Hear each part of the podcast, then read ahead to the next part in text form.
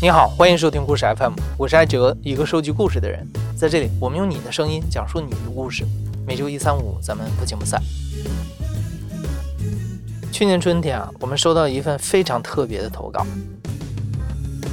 我和联系你们这个故事 FM 原因，其实很大部分原因就是我感觉中国很多人都不相信，就是有外星人这个情况。投稿人叫曹海军，是一位生活在杭州的网约车司机。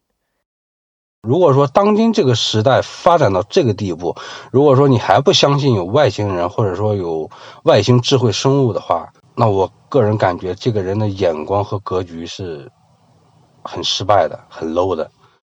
话都这么说了，我们肯定要记录音机，听他说说看，为什么这么相信有外星人。但我不知道是不是巧合啊，我们一共采访了曹大哥两次。每一次都是在确认录音设备运转正常的情况下开录，结果最后发现没录上，是不是很灵异？所以你接下来听到的这个录音是我们的网络录音备份，音质会比较差。是因为时间太久了，真的没有办法去确定。反正是九，应该是在九九七、九八、九九这三之间吧。在一个夏季的夜晚，陕西延安附近的一个山洼里。当时十岁的曹海军正在屋里和姐姐两个人写作业。因为陕西那一块天黑的还比较晚，七点多天刚完全黑，突然间就是，啊，来了一阵狂风。最初的理解是认为是沙尘暴，啊，因为陕西那边那个年代就是还是比较容易出现沙尘暴的。然后因为一刮起风了嘛，我们作为小孩子来说，条件反射一样的出去，站在楼梯口。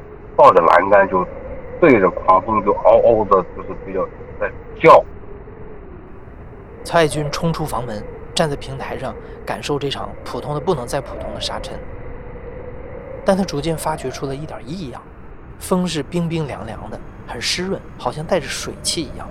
紧接着，他睁开眼睛，看到了一个不可思议的场景。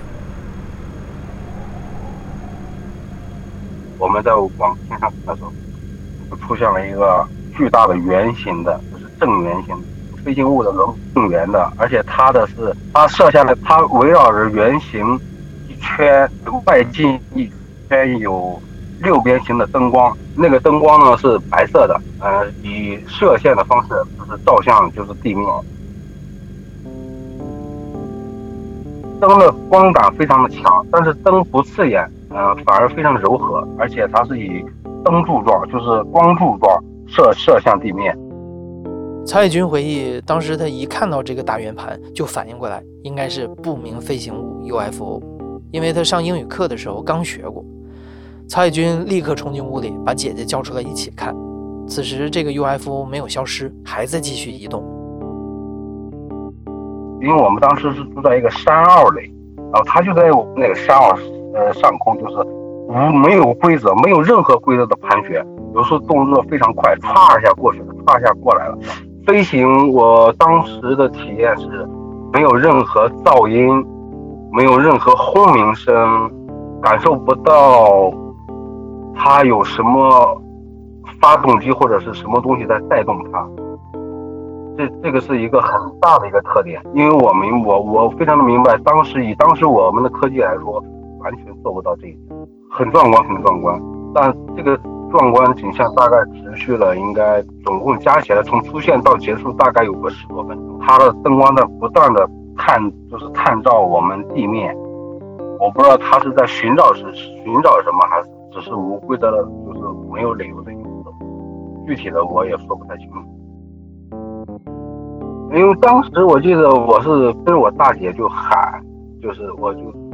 旁边的小伙伴，我们就喊 UFO UFO，喊到最后，其实我们都不知道自己到底在喊什么。第二天同学去，其实也在也有讨论过，哎，就是说，哎，你看到昨天晚上天上那个东西，也在讨论，但是并没有去深究它，只是一个看客而已，一晃而过，没有特别的放在心上。亲眼看到 UFO 在自己眼前出现。但课本上的知识、身边的朋友，包括电视上的新闻，却都没有把 UFO 当回事儿。只有曹野军，他始终相信他看到的 UFO 彻底改变了曹野军的生活。很多被认定为真理的事情，他开始将信将疑。他不知道为什么外星人要来到地球上，但他判断他们来过、见过，还征服过。没法说，但是对于我个人的理解来说的话，地球的文明，你没发现吗？都有一些异曲同工之妙。我感觉就是，不管是科技呀，还是医学呀，我个人感觉，其实外星人好像在无形的在帮助我们。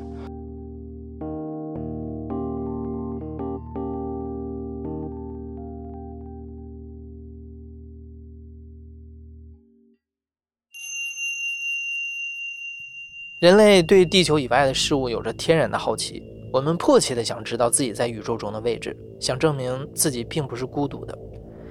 外星人进入人类的历史比我们想象的要久远，在很多古老的文明当中，无法被现代科技解释的现象或者是成就，都可以算在是外星人的头上。而 UFO 这个光滑、闪烁着奇特光芒的圆盘形象，俨然已经成为代表外星文明的一个符号。被记录在许多国家的历史传说当中，比如在中国，早在三四千年前，我国就有关于飞车的传说。乾隆年间，广东的《潮州府志》中更是记载：明神宗万历五年十二月初三夜，尾星，尾巴的尾，星星的星，尾星旋转如轮，焰照天，于时乃灭。说的就是人们在夜间看到了一个类似于螺旋飞行器的不明物体。古籍中类似的记载还有很多，都有可能是中国最早的关于 UFO 的目击记录。时间来到一九七八年十一月三十日，在《人民日报》上刊登的一篇名叫《UFO 一个不解的世界之谜》的文章，则彻底的掀起了当代中国的 UFO 热潮。我是周小强，我是北京 UFO 研究会的原秘书长，现在。呃退下来了，我今年是七十二岁了，干这个 UFO 大概有将近四十年了。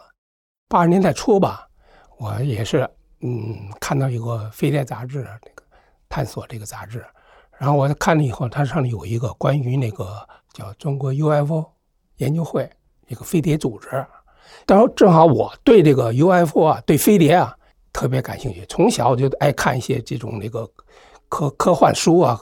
科幻电影啊什么的，就是这个根据那个《飞碟探索》杂志那个地址啊，我就找找着一个组织的地址在哪儿。我当时是在那个呃呃一二五厂，就曙光电机厂。我因为我我是呃搞电的，对电的电器方面的东西，所以我这个时间比较多，我我就去呃参加组织呢，跟他们人在一块儿经常活动，经常活动一些老都是一些工程师啊、老教授啊，全是那个知识分子。机关干部，啊比较多。八十年代经历过十年的文化压抑之后，老百姓的求知欲是非常高涨的，尤其是对气功、特异功能、外星人的这种超自然研究非常感兴趣，也几乎是全民参与。你甚至能在春晚上看到脚踩刀刃的气功表演，气功大师给著名的演员葛优隔空拔牙等等，现在看起来匪夷所思的事情。当然，这种社会状态也完美的反映在早期的 UFO 协会里。初期建立这种时候呢，还是应该是比较混乱的。当时是什么搞气功的，搞什么的都有。我们一开会吧，就好多这这这气功的人士全来了。呃，只要感兴趣，因为我们开会是面向社会的，这种伪科学的东西啊，我是非常反感的。尤其是气功跳大神这种东西啊，我。当他们热的时候，人人都信，可我就是不信。他那当时我记得有一个，就是我们搞飞碟研究，他们气功界里也搞飞碟研究。他们来加入以后，他他说他们他说你们你们搞呃飞碟研究的，搞 UFO 的，说我们气功界的最高层层次，它分层次的。我们最后练到气功，练到最高层的，练到 UFO，练到你们外星人，哎，所以他向我们学习。后来我说我听了这一乐一笑，是吧？有人甚至有些气功大师，那是多少气功大师啊？啊，要收我为徒，什么特异功能，呃，看飞碟了，呼唤飞碟了。后来我批驳他们，他们不不听啊，没人信。我说那好，当时就做实验，现场你呼唤。他说我现在呼唤做气功报告，说现在飞碟来了，在什么什么地方，大家往天上天上看，然后我们就出去道上看，道上看了没有？他说你天眼没开，你看不见。好，底下一帮年轻同志，我看见了，看见，就整个气氛就照这个，这这不就是骗子糊弄人吗？当时人真信，我把他们都踢出去了，我说不行，你你有什么你我不怕，你甭跟我讲这个什么佛了道了，我全不信。我们就是飞碟研究会里头，为什么一直到后来都有争论，就是说你们是伪伪科学，伪科学，就是因为有这些人在里头，他就是伪科学。周小强和很多研究者想让 UFO 成为一门正规的科学研究，但是在八十年代，国内还是以学习欧美日国家的 UFO 资料为主，由于缺乏本土的案例，基本上谈不上有什么进展。但是随着中国生活水平越来越高，照相机、摄像机开始在生活中普及，大量国内的 UFO 目击事件涌现了出来，一时间仿佛神州大地到处都有 UFO。但每次周小强他们兴冲冲地跑去调查，结果都令人失望。你看二十年代初，最早是北京，也就是你像我举一个简单例子，就是风筝，电子风筝现在好像很普遍了，当时可不是。当时那时候我记得那个北四环那边吧，我到那儿去，我把这个看着录像，看了以后发现什么？它就是因为电子风筝嘛，本身风上带电的小小小灯泡一闪一闪的，另外还拉那个线线。它不动漂浮，哎，完全符合那个飞碟的定义。从北京开始，然后全国各地全都报来了，各种各样的全是电子风筝。那是电子风筝是一阵风多啊，连续好几年啊，甚至到现在还有人报电子风筝的呢。还有一个什么就是飞机，最早的时候北京的见到飞机真不多，我也不常见到。哎，可是后来当你有了照相机以后，摄像机开始普及了以后，大量报道发现。UFO 了，就最最有一次是，我们考察时候我那时我也有摄像机在昌平，结果就拍到了什么呢？我自己就拍到了 UFO，拍到了飞碟，就来了以后，我照的时候，啪，一个一个突然一个光点变成光球，彩色的非常漂亮，然后就走走着，然后一分为二，一分为二，然后变成燕燕翅形的飞过去，然后最后一直到过去，完没有了，消失了，突然就消失了。那么这就是按理说这就是 UFO 了，飞碟了，典型的呀。后来我们就根据这分析再看，再往东，直接往东下看见一个跟踪一架大客机，哇，就货机了，跟踪跟踪跟踪它，跟踪到那就当着快到西北时候，阳光照射下，它就发生变化了，然后一一分完全跟那一样，就是一架飞机飞过去了。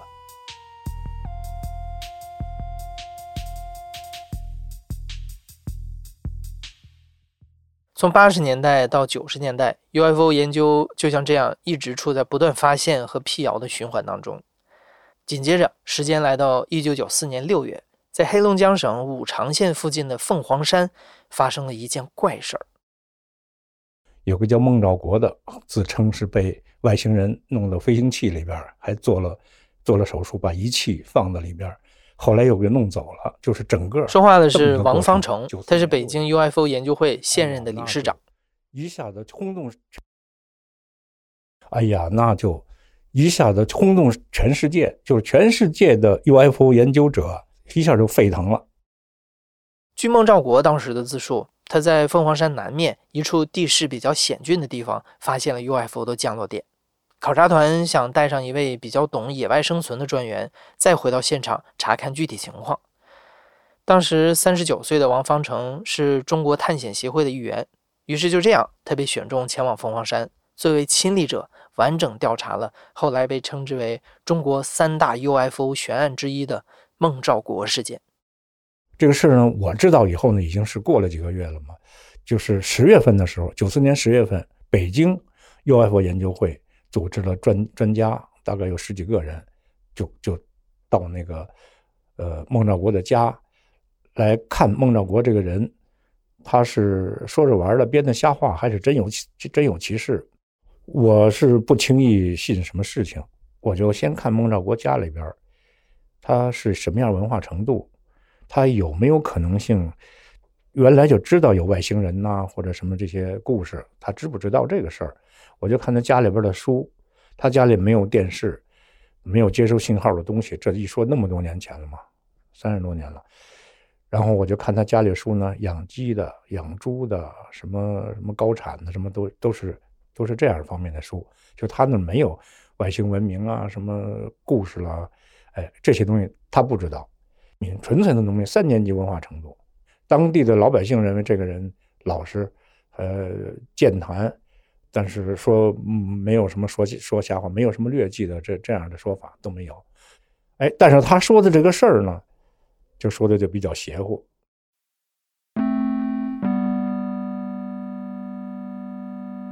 六月七日这一天，孟兆国不是一个人上山的，他和侄女婿吕红海一起想去凤凰山南面采点野菜。他们边走边采，当他们绕过一片乱石的时候，突然眼前的景象让他们惊呆了。后来，孟兆国在接受电视台采访的时候是这么形容眼前的东西的。大概离这个东西得有三百米前，给我的直接这个演示是啥呢？好像是插在这个石头这个山坡子里头。哎，那么它后面啊，你甩出去一个比较说是半什么，就像那个半圆似的这么一个尾尾巴吧。窗户门没有，就那么光秃秃、滑溜溜的这么个东西。那个白的东西，实际上就说的那个不明飞行物嘛。结果快到。挨快接近到一百五十米左右的时候，他往前一走的话，他身上就挨电，浑身一点劲儿都没有。哎，他说有点奇怪，这俩人呢，换个地方再想接近，一样还是挨电，浑身软，迈迈腿迈不动。他就赶紧汇报到工会，汇汇报到这个林场的领导，说可能是苏修特务安的什么东西。他是这么考虑的，他没考虑外星的事儿。后来在很多的采访里，孟兆国又说自己以前曾经在电视上看到过飞碟，知道有外星人这么回事儿。这是和王方成当年的记忆有出入的地方。但无论如何，三河屯林业局的领导非常重视这件事儿。六月九号，他们一行三十多个人一块儿上了山。林业局的领导就把当时带着孟兆国还有三十几个人一块儿考察。往凤凰山那个不明飞行物降落的那个地点去，工会主席带的队，他就把这整个的过程就给我讲了。这个叫孟兆国的说的，走到那个那个叫凤凰山底下山头上，他一指，哎，他说你们看，这个大脑瓜子，他管这个外星人叫大脑瓜子，大脑瓜子正在那儿，大家都看都看不见，只有孟兆国自己能看得见。他说我。拿那望远镜那么一看的时候呢，那个外星人，所谓大脑瓜子，拿了一个咱们现在测温枪一样的东西，一个一束红光，正好打了在这儿，把这烧了一块糊，当时就躺地下了。躺地下以后，吐白沫子，大大伙就说了：“哎，你是不是说了瞎话？怎么到这儿你这怎么装傻还是怎么着？到底有没有这回事？”其实孟兆国已经翻白眼吐白沫子了。在这时候呢。有一个破工棚，他就拿倒立呀，倒立能够踹着那个那个工棚的顶子。那工棚也不是很高吧，大概有有不到两米高，也得一米八那么高。那你你你一般的你伸手还没够着吗？他拿倒立那个脚吐白沫子翻白眼儿，往往上往上拿脚踹这个顶子。这个现象要按我们现在这个就是合理的解释。现代物理学还真解释不了。你像一个人，在有点像那个癫痫病发作的那个状态，还有失重，他还能踹着房顶，这个现象我我是没办法解释。但是那么多人看到了，但他发病了，往回拉吧，就请了大夫，大夫拿那听诊器一碰那个孟兆国的肉，这大夫就挨电，他身上带电，电压还挺高的。这这时候就很奇怪，他不能碰铁，一碰铁。他他就受不了，就就抽。这个现象呢，按我这个现在物理学的水平，这个情况我也不能用传统物理学来解释，很奇怪。这几个现象，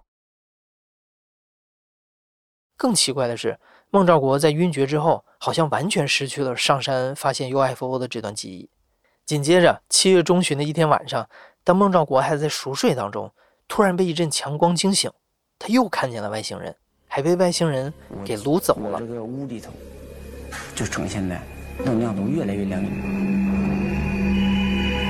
在我的面前站着这么一个类似咱们人，但是我很清楚的看见他的手十六个手指头，我就感觉呢，他忽悠去了，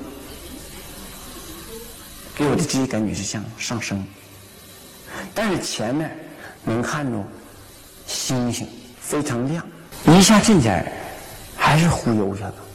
然后他后来说了，被掳走之后是在飞碟里头做做了什么事情？哎，对了，飞碟里边他就描述，因为呢，当时我们这个访问就是调查团里边有一个叫于超军的，是国家安全局的一个副处长，他问看见什么东西，他就画，都画在都有，都是这个于超军的记录，我这都有。看到一个就像蜻蜓一样的那个东西，就是落到地下那个一个大盖儿，后边有一个像直升飞机有两个尾有有两个尾巴，他就进去，外星人带着他，穿着斗篷嘛，他进去了，进去里边也有大脑瓜子坐在坐在椅子上，问他，他说外星人拿着一个像玻璃板一样的东西，我们现在还没有，当时没有液晶电视，现在我们液晶电视等于就是一个板儿了嘛。你看九九四年哪有啊？没有嘛。人家就拿一块玻璃，孟兆国说他的问题，心里一有问题啊，人人家就在这玻璃上回答。他的意思，孟兆国的问题是说你们这些人从哪儿来的？这个玻璃板上告诉他，说我们来自十四个，来自十四个星系，干什么来呢？那个时候正好是会木相碰，他说在地球上看这个会木相碰，这角度最好，啊，有多少能量？孟兆国哪懂这个呀？他哪知道会木相碰啊？那玻璃上显示的是汉字，不是汉字图啊图像。孟兆国他是看懂了，他给我们讲的这些话。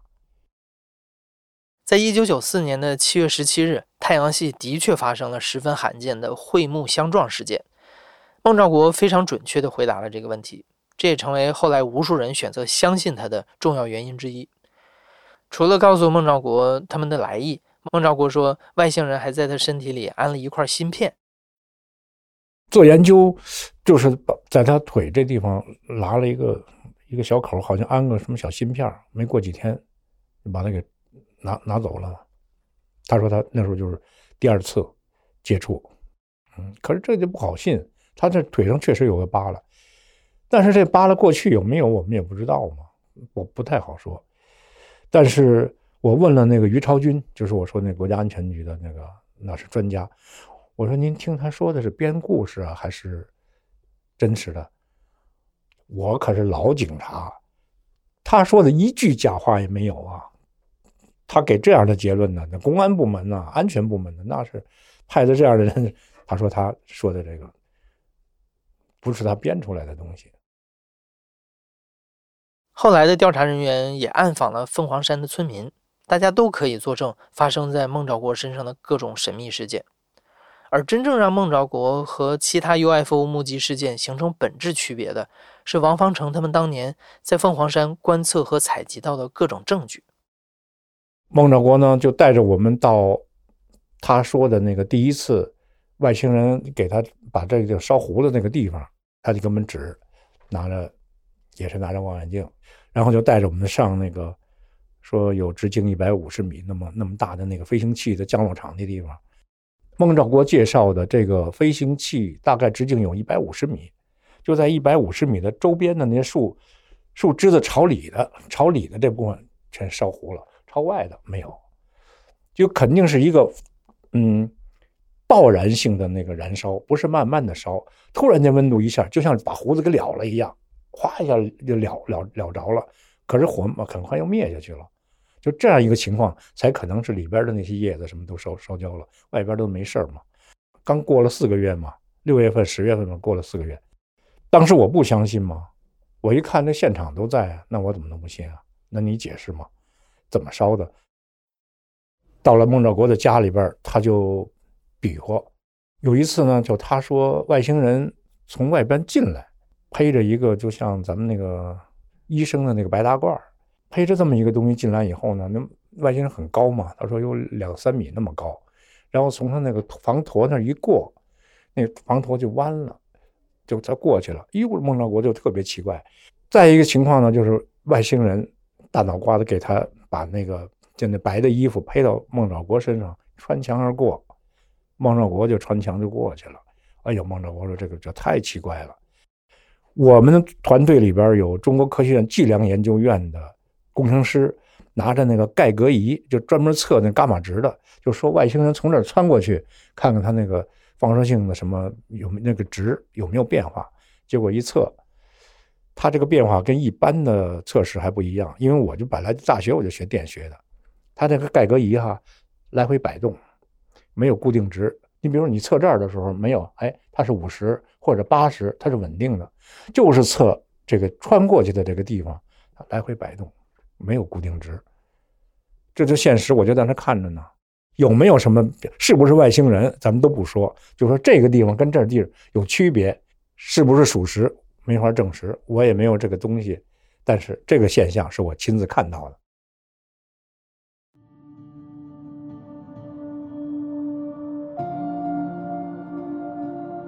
孟兆国事件可以说就此封神了，当然这件事儿还远没有结束。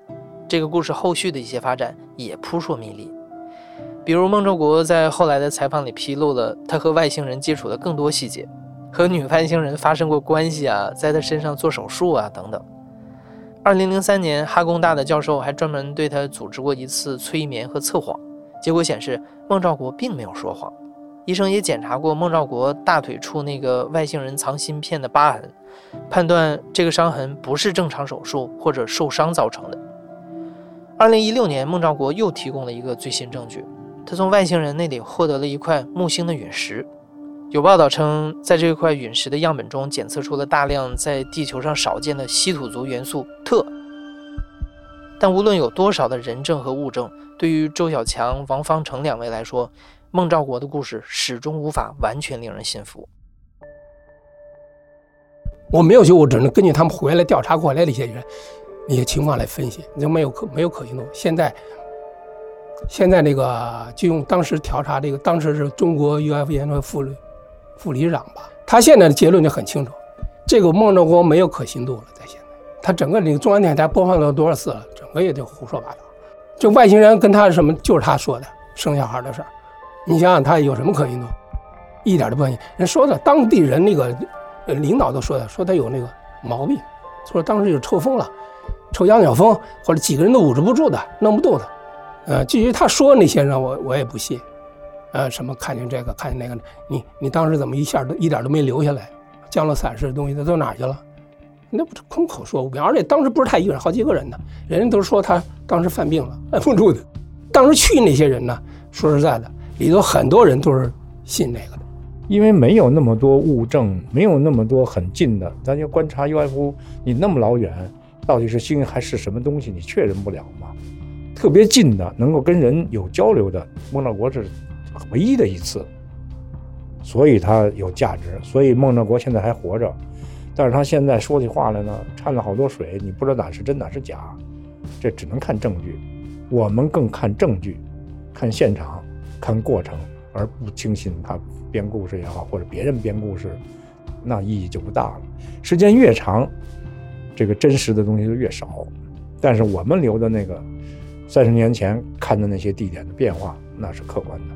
他的屋子里边那个值数值在变动，这个没得说的啊。所以我从那以后，我就相信这个东西啊，很可能真是有星际之间的那个飞行器的降落，或者是。这种以一种什么形式的联络，嗯，很有可能是在地球上发生过的。进入到新世纪，伴随着 UFO 目击事件的不断减少，民间的研究机构也逐渐转移方向。人们对于太空宇宙的关注点已经不仅仅是在宇宙生物上了，而更关注的是这些生命体的存在能否给地球带来更多的可能性。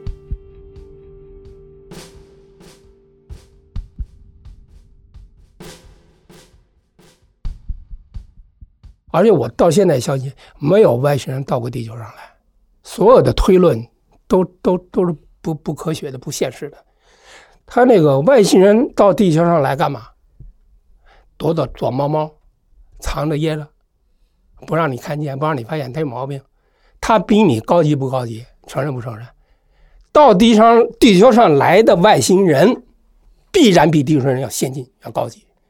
他没有必要躲着藏着掖着，他直接天安门广场降落就完了，还要跑到大深山里躲一下，干嘛呀？吃饱撑的。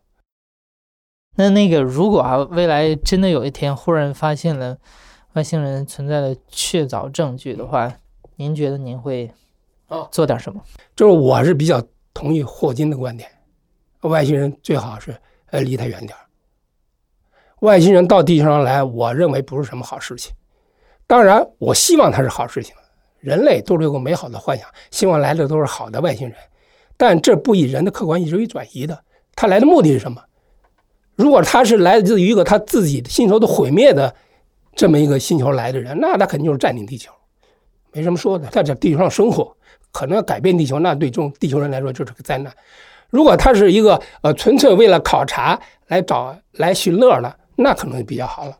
他跟地球人建立起好的关系，对吧？拿地球人研究研究，改造改造，嗯，倒有可能。那也不是什么太好的消息，我觉得。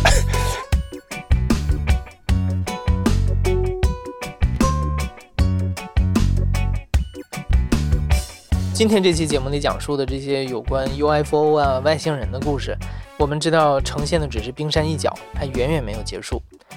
如果正在收听节目的你啊，有亲历的关于 UFO 或者其他超自然领域相关的线索啊，可以到故事 FM 的后台给我们留言。同时啊，如果你还想听其他类型的中国往事，也欢迎你在留言区里积极给我们评论和建议，这对我们会非常有帮助。你现在正在收听的是亲历者自述的声音节目《故事 FM》，我是主播艾哲。本期节目由我和野捕制作，声音设计孙泽宇，混音孙泽宇。如果说当今这个时代发展到这个地步，如果说你还不相信有外星人，或者说有外星智慧生物的话，那我个人感觉这个人的眼光和格局是很失败的，很 low 的。感谢你的收听，咱们下期再见。